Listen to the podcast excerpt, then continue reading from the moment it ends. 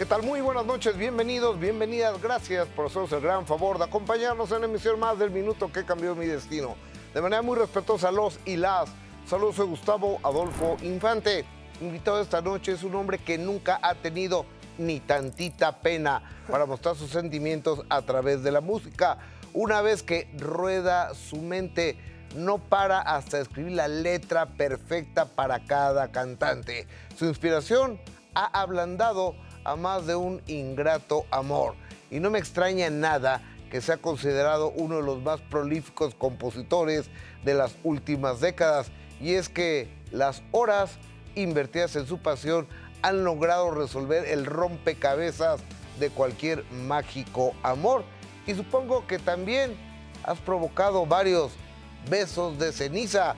Kiko Campo, bienvenido al Minuto mi destino. Luz, querido, ¿Cómo qué bonito le amigo? hiciste. ¿Cómo estás? Qué querido? bonito juego, qué lindo, gracias.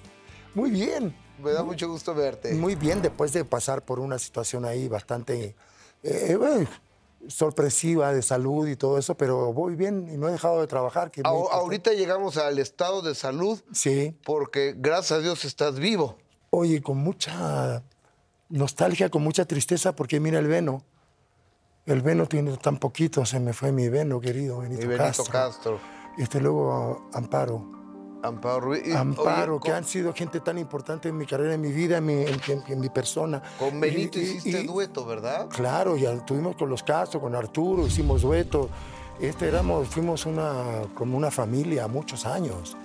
Y, y, este, y luego eh, Amparo, que de tantas cosas que ya he vivido con Amparo.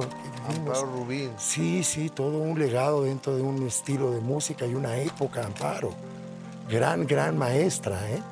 Por un lado, y, y entonces José Agustín. ¿Cómo no? Dices, ay, caray, son gente de mi generación, gente que, que he querido mucho. Entonces digo, lo acabas de decir tú.